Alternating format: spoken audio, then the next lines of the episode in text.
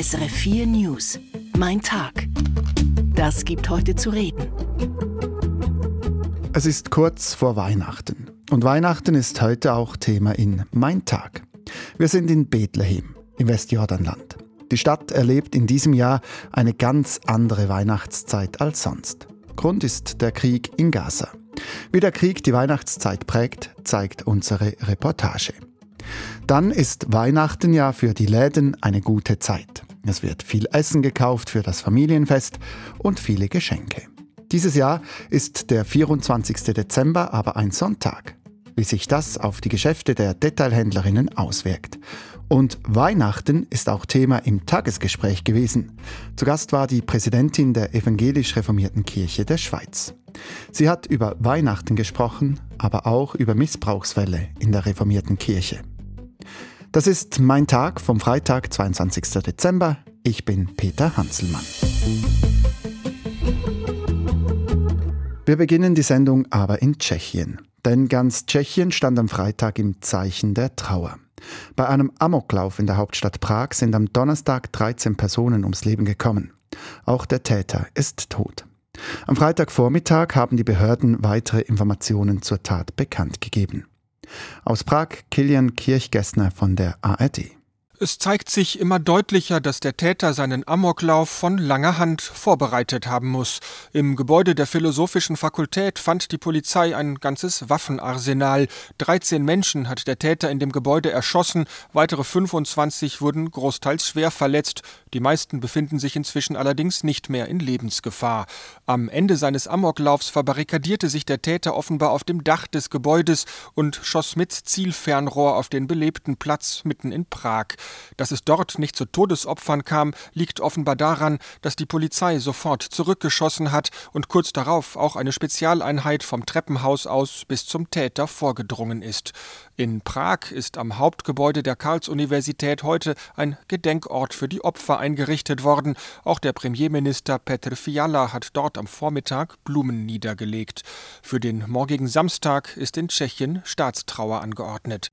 Soweit der Stand der Dinge zum Amoklauf in Prag am Freitagmittag.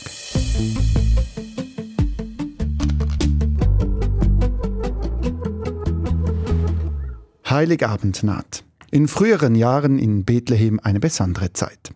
Der Geburtsort Jesu, der im Westjordanland liegt, erlebt dieses Jahr aber eine gänzlich andere Weihnachtszeit. Bethlehem ist nur schwer zugänglich, eine Auswirkung des Kriegs in Gaza. Die Stadt hat Erfahrung mit Kriegen. Während des zweiten blutigen Palästinenseraufstands vor 20 Jahren war sie während mehr als einem Monat eine Kampfzone. Im Krieg zwischen Israel und der militanten islamistischen Hamas in Gaza geraten palästinensische Christinnen und Christen zwischen die Fronten. Die Reportage aus Bethlehem von Auslandredaktorin Susanne Brunner.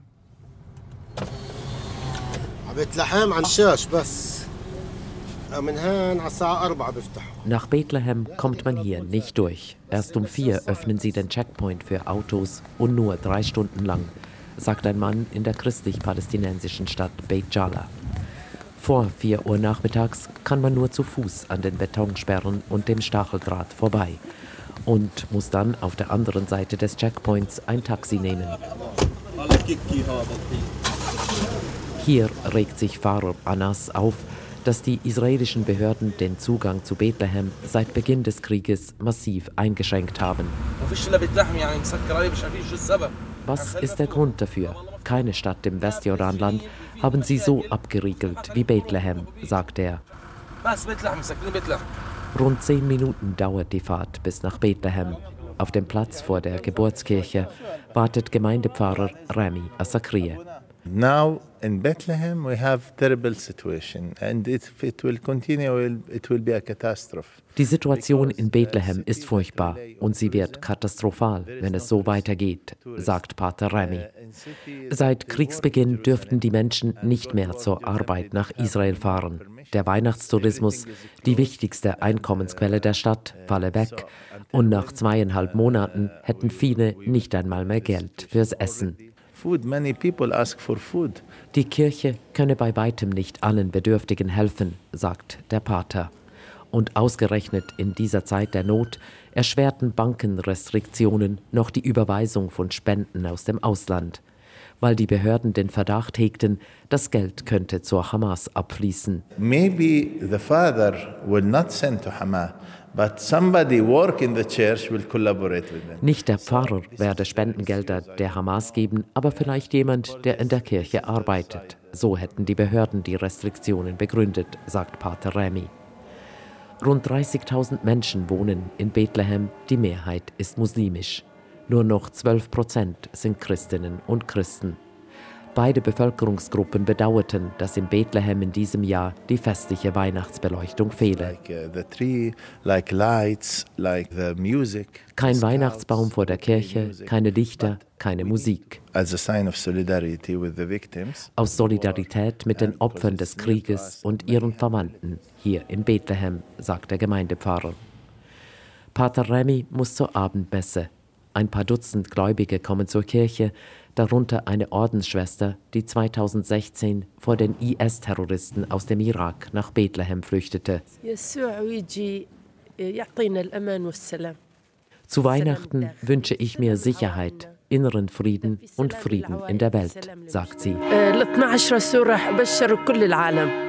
Dafür möchte sie jetzt beten, sagt die Ordensschwester und huscht in die Kirche. بس انا اعتذر هلا بدي اروح احصر لي المذبحه ابلش المذبحه اعتذر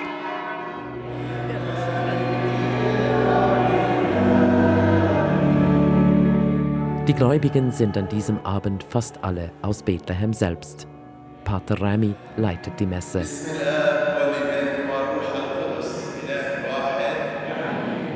In diesem Jahr verkauft die Gemeinde keine Eintrittskarten für die Mitternachtsmesse am Heiligabend. Die Kirche ist froh, wenn unter den Umständen überhaupt Leute zur Kirche in Bethlehem kommen können.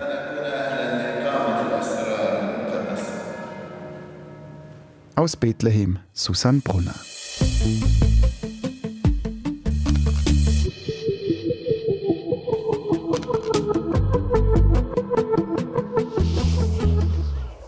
Haben Sie eigentlich schon alle Geschenke und das ganze Essen für Weihnachten? Oder gehören Sie zu jenen, die am 24. Dezember schnell das letzte Geschenk kaufen und noch schnell den Kühlschrank füllen? Sie wären nicht alleine, denn das machen viele. Noch am 24. Dezember und auch am 31. Dezember in letzter Sekunde einkaufen gehen. Denn das sind ja keine Feiertage. Die Läden sind normalerweise geöffnet. Dieses Jahr aber fallen der 24. Dezember und der 31. Dezember auf einen Sonntag. Das heißt, die Geschäfte sind an den meisten Orten geschlossen. Für den Detailhandel ist das alles andere als trivial, denn das Weihnachtsgeschäft ist ein Milliardengeschäft. Lucia Tyler. Es ist hektisch diese Tage in den Einkaufsstraßen. Viele kaufen ein für die Festtage. In anderen Jahren konnte man das noch an Heiligabend oder Silvester tun. Dieses Jahr nicht. Das Jahr fällt ja wirklich sowohl Heiligabend wie Silvester auf, äh, auf den Sonntag. Das heisst, man hat viele haben Zeit am Samstag noch posten. Ich glaube, das sollte lange. Gerade in diesem ganzen Weihnachtsstress und Silvesterstress ist es schon mal gut, wenn man so spontan noch etwas posten kann am 31. 24. finde ich nicht so schlimm. Aus Sicht der Händler hingegen ist klar, die Kalendertage liegen dieses Jahr ungünstig. Dagmar Jenny vom Branchenverband Swiss Retail Federation sagt, das bedeutet natürlich äh, für die Unternehmen ein gewisses Maß an Umsatzeinbußen, die man einfährt. Ein gewisses Maß, das sind bei einem Branchenumsatz von über 100 Milliarden Franken mehrere hundert Millionen. Denn das Dezembergeschäft ist für den Detailhandel zentral. Bis zu einem Viertel des ganzen Jahresumsatzes macht der Detailhandel in dieser Zeit, Spielwarengeschäfte sogar bis zur Hälfte. Ein Verkaufstag weniger bedeutet drei bis vier Prozent Umsatz weniger bezogen auf das Weihnachtsgeschäft. Zum Weihnachtsgeschäft zählen die Tage vor Weihnachten, je nach Sortiment der ganze Dezember. Es gibt also Unterschiede. Doch offene Ladentüren hätten wohl alle gern. Eigentlich hat man natürlich gern, wenn die wichtigen Tage wie der 24. und so weiter auf einen Wochentag fallen, damit die Leute auch wirklich in die Stadt gehen und noch einkaufen. Wichtig sind auch die Tage zuvor, dass es ähm, gut läuft und die Frequenzen hoch äh, gehalten sind. Aber es gibt noch andere Faktoren als die Kalendertage, die zählen. Also die Umstände, es sind eigentlich nicht nur die Tage, sondern vor allem auch die Wettersituation, die sehr wichtig ist um die Weihnachtszeit, um da entsprechend auch die Stimmung zu geben, einzukaufen und eben die notwendigen Anschaffungen sich zu leisten. Kälte sei wichtig, etwas Schnee wünschenswert, möglichst trocken. Denn sonst ist es den Konsumentinnen und Konsumenten zu nass, um rauszugehen.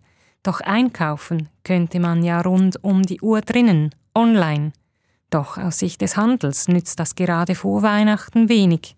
Der Onlinehandel ist eher äh, dann interessant, einige Wochen vor den Weihnachten, weil die Leute wollen ja auch sicher gehen, dass die Geschenke rechtzeitig ankommen. Deswegen ist so in den letzten zehn Tagen eigentlich vor allem das stationäre Geschäft sehr wichtig und bedeutsam. Und dieses stationäre Geschäft, das Einkaufen vor Ort, will dieses Jahr etwas geplant sein. Also ich brauche eigentlich gar nichts mehr, ich kann eigentlich schon alles. Also, natürlich kann man sich organisieren. Man kann sich einrichten. Nur ja lange genug offen. Die offenen Sonntage und abends so lange. Also man muss nicht übertreiben. Der Beitrag von Wirtschaftsredaktorin Lucia Theiler. Und nun sprechen wir noch über was anderes als über Weihnachten.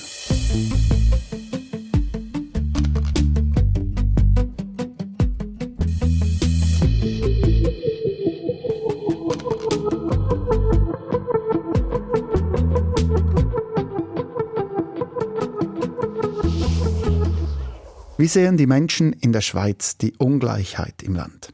Das wollte eine groß angelegte Umfrage der SRG herausfinden. Bemerkenswert ist, dass vier von fünf Befragten finden, der Abstand zwischen reich und arm sei zu groß. Bemerkenswert darum, weil Studien zum gegenteiligen Schluss kommen. Der Wohlstand in der Schweiz sei breit verteilt und die Ungleichheit habe nicht zugenommen. Was stimmt jetzt nicht? Die Wahrnehmung oder die Zahlen? Susanne Schmucke. Zuerst die Zahlen. Alle haben bei den Einkommen zugelegt zwischen 2008 und 2022. Aber nicht alle gleich viel, erläutert Isabel Martinez von der Konjunkturforschungsstelle der ETH Zürich. Also die Einkommensungleichheit ist in der Schweiz international gesehen im Mittelmaß und sie ist jetzt nicht wesentlich gestiegen. Einfach was wir sehen, ist, dass die ganz hohen Einkommen stärker wachsen als die Durchschnittseinkommen. Das beginne bei den obersten 10 Prozent und je weiter es nach oben gehe, umso stärker die Zunahme. Ziemlich anders sieht es aus, wenn man die Vermögen anschaut, also das Ersparte auf dem Konto, aber auch die Eigentumswohnung oder das Guthaben bei der Pensionskasse. Die Vermögensverteilung in der Schweiz ist auch im internationalen Vergleich sehr ungleich. Also da spielen wir in derselben Liga wie die USA. Und die höchsten Vermögen sind sehr viel stärker gewachsen als die höchsten Einkommen. Dieses Bild, eine relativ breite Verteilung bei den Einkommen, deutlich mehr Ungleichheit bei den Vermögen, das ist nicht neu. Aber die Wahrnehmung hat sich offenkundig verändert, geprägt durch die krisenhaften Jahre seit Corona. Und in den vergangenen Monaten habe sich das noch akzentuiert, beobachtet Isabel Martinez. Überrascht mich insofern nicht, dass diese Umfrage in eine Zeit gefallen ist, in der wir zum ersten Mal auch wieder Inflationsdruck haben. Vor allem die unteren Einkommen sind natürlich stärker unter Druck, weil Haushalte mit tieferen Einkommen mehr für Konsum ausgeben. Und es im Portemonnaie stark spüren, wenn das Leben teurer wird und vielleicht auch besonders reagieren auf Berichte über jene, die trotz allem profitieren. Dann haben wir verschiedene von diesen Vermögensreports von Banken und Versicherungen, aber auch die Bilanz 300 reichsten Liste hat eigentlich gezeigt, wie die Vermögen auch in der Pandemie so stark gestiegen sind. Auch das ist so ein krasser Gegensatz, den man natürlich wahrnimmt. Pandemie, Krieg, Inflation. Sie prägen unsere Sicht auf die Verhältnisse. Zugleich scheinen aber auch andere Faktoren eine wichtige Rolle zu spielen. Zum Beispiel die mediale Berichterstattung, also wie oft und in welchem Ton über Ungleichheit in einer Gesellschaft geschrieben und gesprochen wird. So gibt es eine internationale Studie von 2014 zur gemessenen Ungleichheit in einem Land und der wahrgenommenen Ungleichheit, und die kam zum Schluss, es gibt kaum einen Zusammenhang. Vermutlich prägt alles Mögliche unsere Wahrnehmung und verzerrt mitunter auch den Blick für die Verhältnisse insgesamt. So gesehen sei die Frage, was denn nun stimme, Wie wir die Verhältnisse sehen würden oder was die Statistiken dazu sagen, die sei gar nicht entscheidend, meint Kopfökonomin Isabel Martinez. Man muss einfach verstehen, dass die Wahrnehmung entscheidend ist dafür, was Leute entscheiden, zum Beispiel bei Wahlen und Abstimmungen. Wenn ich befragt werde, ob ich möchte, dass die Steuern erhöht oder gesenkt werden, spielt es nicht so eine Rolle, wie sich die Ungleichheit wirklich entwickelt hat, sondern wie meine Wahrnehmung ist. Von daher ist es mindestens so relevant, was die Leute denken über die Ungleichheit und deren Entwicklung. Die Ökonomin Isabel Martinez im Bericht von Susanne Schmugge. Ist der Wohlstand in der Schweiz unfair verteilt? Diskutieren Sie mit auf Dialog, der neuen Debattenplattform der SAG. Zu finden auf der SRF News App oder auf srf.ch Dialog. Der Blick in die Schweizer Regionen. Im August vor sechs Jahren sind beim Bergsturz vom Bondo im Kanton Graubünden acht Menschen gestorben. Seither beschäftigt sich auch die Bündner Justiz mit dem Bergsturz. Ein neues, unabhängiges Gutachten kommt nun zum Schluss, dass es Vorboten für den Bergsturz gegeben hat und dass die Behörden das Tal hätten sperren müssen. Das berichtet am Freitag der Beobachter. Recherchiert hat das die Bündner Journalistin Stefanie Hablützel. Mark Melcher hat mit ihr gesprochen und wollte von ihr wissen, warum die Gutachter auf dieses Ergebnis gekommen sind zusammengefasst, äh, weil es in den zwei Wochen vor dem Bergsturz einfach zu gefährlich war auf dem Wanderweg. Oder in meinen Worten würde ich sagen, lebensgefährlich. Äh, der Gutachter hat das mit so einer Risikoformel berechnet, wo man für äh, Straßen, Züge oder eben auch Wanderwege kann brauchen kann. Ähm, da gibt es verschiedene Faktoren, die einfließen tun. Zum Beispiel, wie lange hat man zum Durchlaufen, äh, wie groß ist die Gefahr, wenn das Ereignis dann wirklich passiert. Und da der entscheidende Faktor war, dass du schon Fachleute vom Kanton mit einem, mit einem Ereignis, einem Bergsturz gerechnet haben in den nächsten Wochen bis Monaten. Darum ist dann die Schwelle zum sogenannten inakzeptablen Risiko äh, überschritten worden und darum hat man müssen sperren. Was jetzt schon klar ist äh, bei dem ganzen juristischen Verfahren, die Risikoabschätzung, die wird wahrscheinlich noch zu reden geben. Die Fachleute vom Kanton äh, kritisieren die, die sagen, man müsste die Eigenverantwortung der Wanderer und Wanderinnen höher gewichten. Das kantonale Amt für Wald- und Naturgefahren ist für die Gefahrenbeurteilung zuständig Ähm, die Fachleute haben da immer gesagt, man hätte den Bergsturz nicht können vorhersehen. Äh, was sagt der Gutachter zu dem? Er sagt, es habe verschiedene Vorboten gegeben. Mir besonders aufgefallen ist, wie unruhig der Piz Cengalo vor dem Bergsturz war. Laut dem Gutachter hat es fast 40 Stürze in diesen zwei Wochen vor dem Bergsturz. Die sind zum Teil äh, recht gewesen. Und er sagt jetzt, die äh, Felsstürze, die Stürze, äh, das muss man auch als Anzeichen vom Bergsturz anschauen. Man hätte nicht gewusst, wenn der Berg kommt, aber ein Ereignis in den nächsten Tagen hätte man nicht ausschliessen das neue Gutachten, ist das jetzt einfach eine Meinung mehr in dem Ganzen oder wie wichtig ist das? Die Staatsanwaltschaft hat das Gutachten in Auftrag gegeben. Es ist darum gegangen, bei dem Gutachter das nötige Expertenwissen abzuholen. Und äh, darum hat die 60-seitige Expertise einen hohen Stellenwert für das Verfahren, auch weil sie unabhängig ist. Wer ist denn der Gutachter?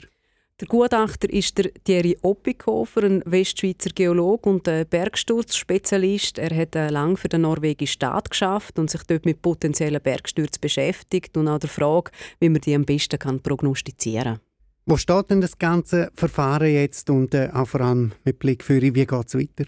Jetzt können alle Parteien ein Feedback geben, dann muss der Staatsanwalt entscheiden, ob er den Fall vor ein Gericht bringt, also Anklage erheben tut. Ich rechne damit, dass das passiert, äh, weil es jetzt doch einen Haufen neue Fakten auf dem Tisch gibt, äh, wo die Schuldfrage neu stellen und darum das Gericht muss klären sagt Stefanie Hablützel, die über das juristische Nachspiel nach dem Bergsturz vom Bondo recherchiert hat. Und wenn Sie Geschichten aus den Schweizer Regionen mögen, dann habe ich noch einen Hörtipp für Sie. Die Woche. È utopico pensare che è un cartello. Un giorno particolare per in Tessin. Genève, c'est important. Und in der Romodi. Das Jahr 2023, das ist das Jahr mit apokalyptischen Szenen in der neuen Burger Udenstadt La Chaux-de-Fonds. Euh. Alles sei rumgeflogen, es sei beeindruckend gewesen. Sie stehe noch unter Schock, sagt diese Frau. Und es ist das Jahr, in dem dieser Fischer am Luganersee sagt, das Wasser fehlt. Manca l'acqua, effettivamente manca nel lago manca circa un metro d'acqua. Und 2023, das ist auch das Jahr, in dem gewisse Politkarrieren in der Westschweiz überraschend wieder Schwung aufnahmen, wie die SRF-Korrespondentin feststellt. Herr Modi, Ihnen scheint gerade ein Polit-Comeback zu gelingen. Andere Politkarrieren endeten hingegen abrupt. Pour moi aujourd'hui c'est un tournant. Euh, ma vie euh, politique s'arrête aujourd'hui. 2023. Das ist auch das Jahr von großen Sorgen am Gotthard. Dann kommt sofort Beunruhigung, was es eben bedeutet für den Kanton Tessin. Und von Wut und Resignation im Kanton Watt. Les autorités vaudoises sont partagées entre colère et résignation. Das ist auch das Jahr, in dem man sich nicht einig ist, wie es ist, in der Tessiner Grenzstadt Chiasso zu leben. Niemand von euch würde heute in Chiasso leben und wohnen. Alors je pourrais volontiers vivre à Chiasso, vraiment volontiers. Und die Schweizer Volksmusik in Bellinzona eine Premiere feiern darf. Buongiorno, benvenuti o speriamo bentornati a Bellinzona. 2023, das ist also ein Jahr mit vielen Emotionen von Genf bis ins Tessin.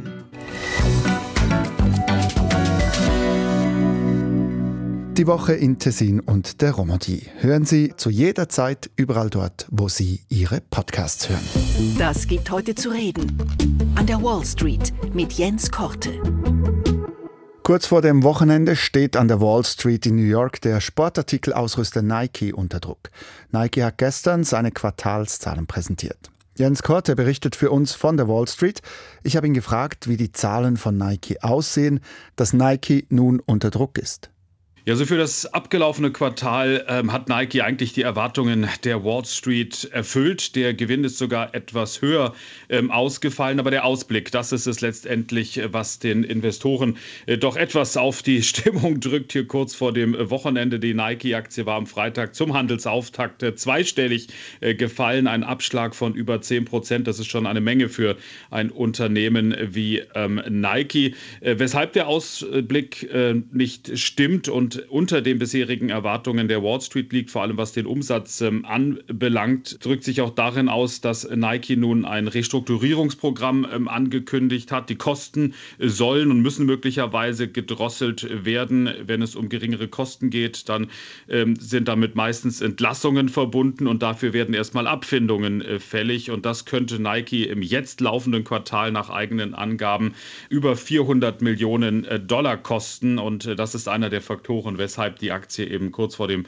Wochenende massiv unter Druck stand. Restrukturierung heißt auch, Nike muss sparen. Wo liegt denn das Problem, dass Nike sparen muss? Letztendlich an der Nachfrage. Also es scheint schon so zu sein, dass äh, die Menschen etwas stärker aufs äh, Geld achten. Was Nike gesagt hat, ist, dass rund um äh, spezielle Tage wie zum Beispiel ähm, Thanksgiving, also den Black Friday ähm, hier in den USA oder auch der Singles Day in China, da hat sich das Geschäft wohl ganz gut entwickelt. Aber zwischen diesen besonderen Tagen, wo eben auch viel mit Promotion, ähm, also mit Rabatten gearbeitet wird, da läuft das Geschäft nicht ganz so rund. Nike hat vor allem betont, dass gerade die Nachfrage Nachfrage in China, aber auch etwa in Europa etwas schwächer sein äh, dürfte. Und äh, das ist eben einer der Punkte, weshalb Nike diesen Sparzwang sieht. Es soll mehr automatisiert werden. Ähm, und das ist eben auch der Grund, weshalb die Aktie dann eben so stark ähm, unter Druck stand. Kann man von Nike auf die ganze Sportartikelbranche schließen oder wie geht es der Konkurrenz von Nike? Also zumindest mal scheint äh, die Börse der Meinung zu sein, dass es äh, kein reines äh, Nike-Problem ist. Wenn man sich mal anguckt, äh, auch zum Beispiel die Aktien von On Holding, also die, äh, der Schweizer ähm, Anbieter von äh, den On-Running-Schuhen, der auch an der New Yorker Börse notiert ist. Die Aktie fiel am Freitag deutlich oder Footlocker, die vertreiben ähm, alle möglichen Sportschuhe. Die Aktie ebenfalls unter Druck in Deutschland, Puma zum Beispiel oder auch die Adidas-Aktien im, im Minus, wobei die beiden Unternehmen im Herbst eigentlich noch noch gesagt hatten, dass bei Ihnen sich das China-Geschäft äh, wieder etwas äh, verbessert. Aber allgemein scheint eben doch die Meinung zu sein, wir haben wirtschaftlich schwierige Zeiten, die werden auch erstmal angespannt bleiben und das heißt, die Konsumenten müssen mehr aufs Geld achten und das könnte sich dann eben als Problem erweisen, nicht nur für Nike, sondern äh, für die gesamte Branche. Besten Dank aus New York, Jens Korte. Mein Hinhörer. Am Freitag war Rita Famos zu Gast im Tagesgespräch. Rita Famos ist die Präsidentin der evangelisch reformierten Kirche in der Schweiz. Themen im Gespräch waren Weihnachten, aber auch Missbrauch in der evangelisch reformierten Kirche. Ich würde immer noch sagen, es ist nicht das Ausmaß, das in der katholischen Kirche ist, aber wir haben auch unsere Fälle und wir haben sicher nicht wenig Fälle und da müssen wir ganz klar äh, besser heranschauen. Famos kündigte an, dass die reformierte Kirche diese Vorfälle aufarbeiten will. Wir überlegen uns, wie dass wir das machen könnten. Wir haben nicht zentrale Archive, wie, wie das in den Bistümern ist, sondern wir haben 2000 Kirchengemeinden Archiv. Äh, und das ist die grosse Herausforderung, die wir haben. Und äh, eben, wir werden wirklich schauen, welches Zahlenmaterial quantitativ, aber eben auch qualitativ und wie kommt es zu dem. Äh, und das äh, werden wir in diesem Jahr wirklich noch einmal ganz vertieft angehen. Das ganze Gespräch mit Rita Famos können Sie online unter srf.ch/audio oder dort, wo Sie Ihre Podcasts hören, nachhören. Ganz zum Schluss des Gesprächs hat die Moderatorin dann auch nochmals das Thema Weihnachten aufgegriffen. Rita Famos, wir haben mit Weihnachten angefangen. Ihr habt gerne Musik. Welches ist euer liebstes Weihnachtslied? Ähm, «O du Fröhliche», weil das eins ist, wo alle können mitsingen und das eine unglaubliche Kraft gibt, wenn so viele Menschen äh, in das Lied einstimmen. Oh,